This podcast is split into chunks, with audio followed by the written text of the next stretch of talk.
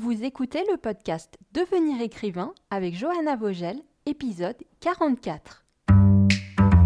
Bienvenue sur Devenir écrivain, le podcast pour démarrer et réussir votre carrière d'écrivain. Et maintenant, retrouvez votre animatrice Johanna Vogel, coach de projets littéraires et formatrice. Bienvenue dans un nouvel épisode de notre podcast. Aujourd'hui, je veux vous parler de concentration. Une fois qu'on a trouvé le temps pour écrire et qu'on s'est enfin mis devant son ordinateur, il faut maintenant essayer de profiter au maximum du temps que l'on s'est donné et d'avancer le plus vite possible dans son texte. Pour ça, il faut être concentré. Et la concentration n'est pas forcément quelque chose d'acquis quand on se met à travailler. Elle peut être très fluctuante, soit d'une séance d'écriture à l'autre, soit même dans une même séance d'écriture. La concentration, on peut dire que c'est le nerf de la guerre de l'écriture, parce que c'est elle qui va déterminer si on a l'impression que l'écriture est difficile ou si au contraire qu'elle aura été facile. Et quand on se donne un objectif dans le temps pour finir son projet, une deadline, savoir se concentrer et rester concentré, c'est vraiment indispensable pour tenir ses échéances. Et j'en profite pour vous rappeler à quel point on vous encourage très fortement chez l'ICAR à travailler avec une deadline pour rendre votre projet d'écriture concret et multiplier vos chances d'aller jusqu'au bout. Je vais vous donner 5 astuces pour essayer d'optimiser au maximum votre concentration dans l'optique d'être le plus efficace possible et d'arriver à atteindre cet état formidable où on est complètement plongé dans son texte et on voit même pas le temps passer. Le fameux flow, F-L-O-W, comme on dit en psychologie. Première astuce, éliminez le plus de distractions possible avant l'écriture. Tout va commencer avant que vous ne vous installiez à votre poste de travail il faut que vous prépariez le terrain pour être le moins distrait et le moins interrompu possible. Vous voulez vous faciliter la vie au maximum pour ne pas avoir à gérer des coupures extérieures dans votre concentration, parce que je vous promets que vous aurez bien à faire avec les coupures qui viendront de votre propre pensée, et surtout, il vous faudra plusieurs minutes à chaque interruption pour arriver à retrouver la concentration sur votre texte. Hein. Donc vous voulez vraiment que ces interruptions, elles soient les moins nombreuses possibles on va se créer un rituel pré-écriture qui consiste à faire la chasse à tout ce qui pourrait venir vous perturber. Vous allez bien sûr l'adapter à votre contexte de vie, mais je peux vous donner de, de, grandes lignes qui vont normalement concerner tout le monde. La première chose, c'est d'éliminer votre téléphone de l'équation. Vraiment, une bonne fois pour toutes, pas de téléphone quand vous écrivez. Votre téléphone, c'est l'appareil par excellence qui est votre source de distraction et d'interruption principale dans votre vie. Vous regardez votre téléphone plusieurs centaines de fois par jour. Vous avez plusieurs centaines de notifications qui vous arrivent. Le smartphone, c'est comme une, espèce d'extension cybernétique de vous. Et c'est le trou noir de la concentration. Vous l'avez entendu 40 000 fois, hein, je le sais, mais je vais vous le redire. Il faut que vous travailliez sans votre téléphone. Je veux que vous vous demandiez pourquoi vous ne le faites toujours pas si vous ne le faites toujours pas. Demandez-vous pourquoi c'est si difficile d'éteindre votre téléphone et de le mettre dans un tiroir le temps de votre séance d'écriture.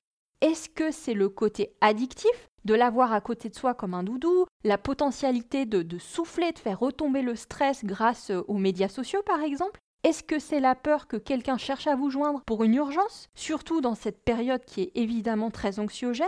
Posez-vous la question parce que ça va vous aider à doucement adopter la meilleure stratégie pour y remédier. Pour moi, idéalement, le téléphone, il faut qu'il soit en mode avion ou en mode ne pas déranger, et soit dans un tiroir, soit dans une autre pièce. Je pense que le plus important, c'est qu'il soit pas dans votre champ de vision en fait. Il faut pas que vous puissiez le voir et surtout, il faut pas que vous puissiez l'attraper. Du moment que le téléphone est dans votre champ de vision, tout ce qu'il représente en termes de possibilité de s'évader, de faire autre chose que écrire, va tirer sur votre concentration, va rester là comme une espèce de petite loupiote allumée dans un coin de votre tête. Et alors s'il bip le téléphone, hein, ou que l'écran s'allume, là c'est foutu, parce que nous sommes configurés pour avoir envie de voir ce qui se passe euh, et qui ou quoi nous sollicite. La meilleure chose, c'est vraiment de le mettre à charger dans une autre pièce ou de le planquer dans un tiroir. Essayez de le mettre en mode d'avion ou carrément de le fermer. Et si vous avez vraiment peur euh, de louper un appel d'urgence de l'école de vos enfants ou une urgence médicale, alors mettez-le en mode ne pas déranger pour que les appels passent, mais que vous n'ayez pas les petites vibrations ou vous n'ayez pas les loupiottes des notifications devant les yeux. Si c'est quelque chose que vous avez déjà bien intégré, tant mieux. Et si vous ne le faites pas encore, donnez-vous comme principe de base une bonne fois pour toutes pour votre prochaine séance d'écriture de dégager le téléphone. Et je vous promets que c'est pas gadget, hein, c'est vraiment la base pour la concentration. Même chose évidemment avec toutes les notifications et les distractions possibles sur votre ordinateur. Est-ce que vous avez pris vos précautions pour ne pas être dérangé par quoi que ce soit sur votre ordinateur quand vous travaillez sur votre texte? Vous coupez toutes les messageries qui génèrent des pop-up, des bip bip que ce soit votre client email, que ce soit vos programmes de chat, Facebook et je ne sais pas quoi d'autre encore, il ne faut pas que vous ayez de signal visuel ou sonore qui vont venir casser votre élan d'écriture. C'est vraiment très important. Si votre problème, c'est que vous avez tendance à ouvrir une fenêtre Internet pour aller sur un réseau social, par exemple, quasi en automatique ou dès que le stress monte dans votre écriture, la première chose à faire, c'est de bien repérer l'habitude et d'essayer de la contrecarrer consciemment. Moi, par exemple, pendant longtemps, j'ouvrais Facebook en automatique. Dès que je me mettais à mon ordinateur, peu importe ce que j'avais à faire, j'ouvrais une page Internet et j'ouvrais Facebook. Dans un premier temps, la seule chose que j'ai réussi à faire, c'est m'arrêter une fois que je l'avais fait. C'est-à-dire que euh, j'ouvrais ma page Facebook, mais je me rendais compte que j'avais fait ça en automatique. Et plutôt que d'aller consulter la page, je fermais la page. Et au bout d'un moment, à force d'ouvrir la page et de la fermer tout de suite, j'ai réussi à intercepter l'envie plus tôt, avant que ce soit automatique, et à ne plus ouvrir la page. L'autre chose qu'on peut faire, c'est installer une de ces applications qui bloquent les sites web pendant un temps. Ça va bloquer l'accès à Facebook, ça va bloquer à tout site que vous allez programmer pendant une, deux ou trois heures pour n'avoir que votre logiciel de traitement texte et d'écriture qui soit ouvert. C'est une méthode que certains auteurs utilisent et que beaucoup utilisent sur leur téléphone aussi pour bloquer les sites de réseaux sociaux pendant leur temps de travail. Toujours dans l'idée d'éliminer les distractions et les interruptions avant qu'elles surviennent, il y a la question de votre environnement de travail. On va faire en sorte, dans la mesure du possible, de préparer sa concentration en s'installant dans un endroit où on a le plus de chances de ne pas être dérangé et le plus de chances de ne pas avoir facilement accès à des choses qui pourraient nous distraire. Évidemment, ça va dépendre des conditions de vie de chacun, mais dès qu'on le peut, ça serait de travailler dans une pièce fermée si l'on vit pas seul et de demander le soutien de ses proches pour qu'ils comprennent que pendant nos séances d'écriture, on n'est pas là. C'est comme si on était en entretien professionnel. Rappelez-vous que vous voulez écrire avec une posture professionnelle. Vous allez vite comprendre que c'est mes mots préférés, posture professionnelle. Donc rappelez-vous que vous voulez traiter l'écriture comme un rendez-vous professionnel. Je coach beaucoup d'auteurs qui doivent écrire avec leurs enfants à la maison, surtout en cette période, et je sais que c'est parfois difficile de faire respecter cette règle. Mais il ne faut pas partir perdant. Il faut vraiment essayer d'avoir le soutien de ses proches à ce niveau. Éventuellement, vous pouvez investir dans un casque ou des écouteurs anti-bruit, euh, si vous en avez les moyens, parce que c'est un peu cher. Mais on a des retours vraiment plutôt positifs des auteurs qui ont testé cet appareil et qui arrivent mieux à s'isoler dans des environnements qui sont trop bruyants le plus possible, travailler assis à une table ou à un bureau et pas couché et pas assis sur le canapé avec l'ordinateur portable sur les genoux. Le niveau de concentration il sera vraiment incomparable quand vous êtes assis à une table en position de travail. Même si vous avez l'habitude d'écrire sur le canapé, dans un fauteuil ou dans le lit et que vous arrivez à le faire, je vous promets que votre concentration ne sera pas la même. Dans la mesure du possible aussi, tournez le dos à la télé. Hein, c'est comme avec euh, le téléphone portable. Si vous pouvez éviter d'avoir la télé dans vos champs de vision, c'est mieux. D'ailleurs, si vous avez tendance à vous lever toutes les 5 minutes pour piocher dans le frigo, évitez aussi de faire face à la cuisine si vous le pouvez.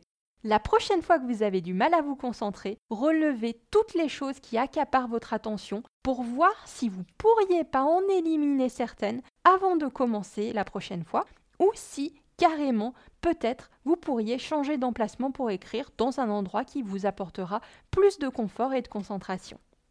Deuxième astuce pour être plus concentré pendant l'écriture, décharger son esprit des problèmes. Notre cerveau, c'est comme un processeur informatique. Il va traiter des données toute la journée et il amène très fréquemment au sommet de notre conscience toutes les tâches qu'on n'a pas fini de traiter, toutes les tâches, tous les problèmes qu'on doit encore résoudre. Il nous soumet tous nos projets incomplets ou irrésolus pour nous encourager à les terminer à ce qu'on appelle refermer la boucle. Tant qu'on n'a pas refermé la boucle en passant à l'action, il nous rappelle la chose et généralement il va nous la rappeler juste au moment où on voulait se concentrer sur quelque chose d'important pour nous, comme par exemple d'écrire son chapitre du jour.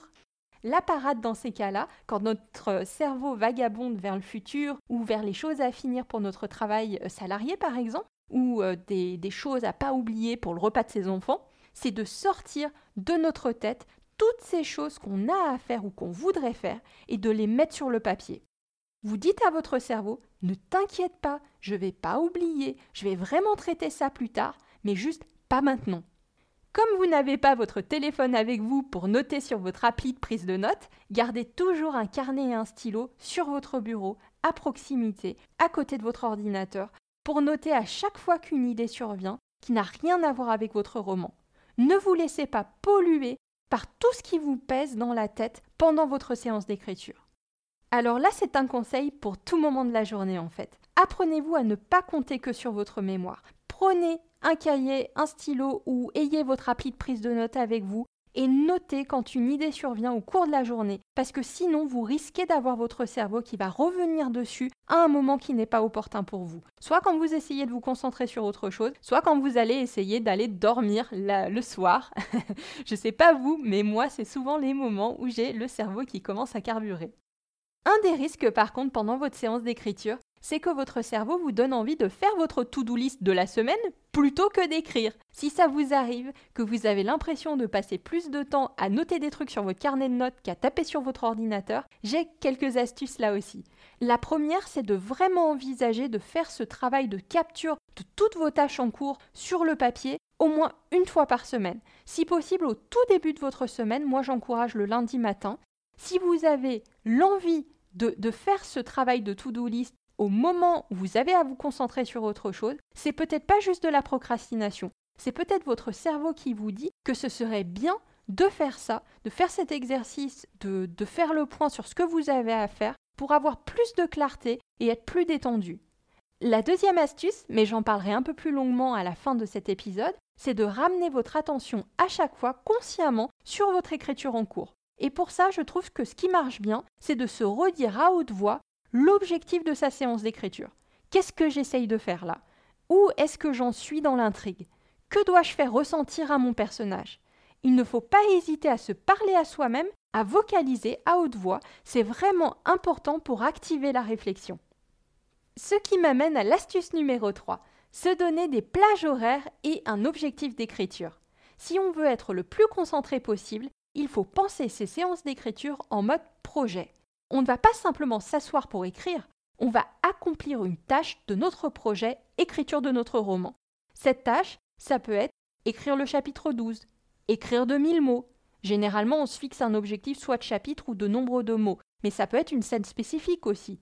Ou quand on est dans le travail préparatoire, ça serait faire la fiche de tel ou tel personnage. Ou si on est à la phase des corrections, relire le chapitre 1 à 3 par exemple quand on se donne une mission, une tâche à accomplir précise, on va pouvoir mesurer le résultat. Et du coup, ça sera beaucoup plus facile de se concentrer.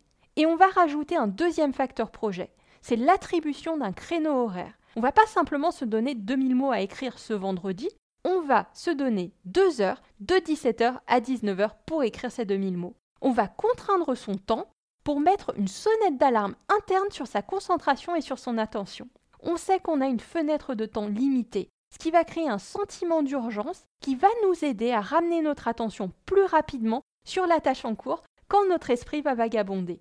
Parce que si on limite la tâche dans le temps, on indique à notre cerveau que là maintenant, c'est le temps du travail. Tout à l'heure, ce sera le temps des distractions, mais pas maintenant. On l'habitue à compartimenter en fait notre cerveau. J'encourage les auteurs à travailler avec un timer d'ailleurs, pour qu'ils aient un repère sur leur productivité dans un temps donné, mais aussi pour qu'ils intensifient ce sentiment d'urgence dans leur cerveau. Ce qui ne veut pas dire évidemment qu'ils ne peuvent pas continuer à écrire au-delà du temps imparti s'ils n'ont rien prévu d'autre et qu'ils sont sur leur lancée. Mais c'est important de se donner ce créneau horaire pour aiguiser sa concentration et vraiment essayer d'atteindre son objectif d'écriture dans le temps contraint. Il n'y aura pas de punition si on n'y arrive pas. On va pas se culpabiliser et se dire qu'on a un auteur tout pourri, mais on va analyser si c'est un problème de concentration ou si tout simplement ce n'est pas encore notre rythme, ce qui va nous permettre d'envisager des solutions pour augmenter notre productivité. Tout ça, c'est ce que j'appelle écrire intentionnellement. Je sais ce que je dois écrire, pendant combien de temps, et en étant le plus concentré possible sur mon texte. Quatrième astuce, faciliter l'écriture en préparant le squelette de son chapitre. Notre cerveau, il est très doué pour suivre des instructions. Il n'y a rien de plus reposant et de plus simple pour notre concentration que de ne pas avoir à prendre de décision sur le moment et d'être dans la simple exécution de consignes. C'est ce qu'on va essayer de recréer pendant notre séance d'écriture. Ce qu'on va faire, c'est employer la technique de productivité de Fleur celle qu'elle vous a décrite dans l'épisode 28, 5 conseils pour améliorer sa productivité. Il s'agit d'utiliser les 10 premières minutes de chaque séance d'écriture pour faire le plan, le squelette, l'architecture de la scène ou du chapitre que l'on va écrire ce jour-là. On va faire le point sur là où on en est dans l'action, là où en sont nos personnages et là où on souhaite les amener à la fin du chapitre, que ce soit dans l'espace, dans le temps ou aussi dans leur évolution psychologique. Et on va noter toutes les étapes, toutes les actions qui doivent se passer pour aller de ce point A à ce point Z si bien qu'on n'a plus qu'à suivre ce plan quand on se met à écrire.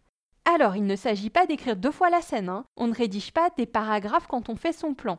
On se fait juste une liste de petites phrases ou de mots-clés par exemple, mais en étant assez précis pour ne jamais avoir à se demander qu'est-ce qui va se passer ensuite. Évidemment que l'on pourra faire des modifications, c'est jamais parce qu'on suit un plan qu'on fiche son écriture, hein. mais dans tous les cas, cette méthode de travail, j'ai trouvé qu'elle est particulièrement efficace pour garder sa concentration parce qu'on n'est plus dans la recherche de qu'est-ce qui va se passer ensuite, mais comment je mets en scène ce que j'ai décidé qui allait se passer.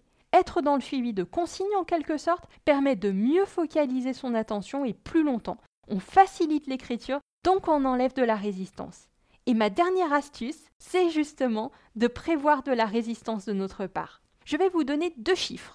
Notre cerveau y génère plus de 60 000 pensées par jour. Et notre esprit il vagabonde environ 47% du temps. Alors oui, avant d'atteindre notre état de concentration maximale, celui où on est déconnecté de tout et il n'y a plus rien que notre écriture qui occupe notre attention, mon fameux flow, on va avoir tout un tas d'épisodes de déconcentration. Et mon conseil, qui est certes de bon sens, mais qui vaut le coup d'être répété, c'est de persévérer. À chaque fois que vous vous rendez compte que votre conscience vous échappe, ramenez-la gentiment à votre texte. Ramenez gentiment votre attention à votre texte. Surtout, pas de culpabilité, pas de frustration. C'est normal, il n'y a pas de problème à se retrouver perdu dans ses pensées. Il faut juste s'apprendre à s'en rendre compte de plus en plus vite et à ramener notre attention sur notre texte à chaque fois.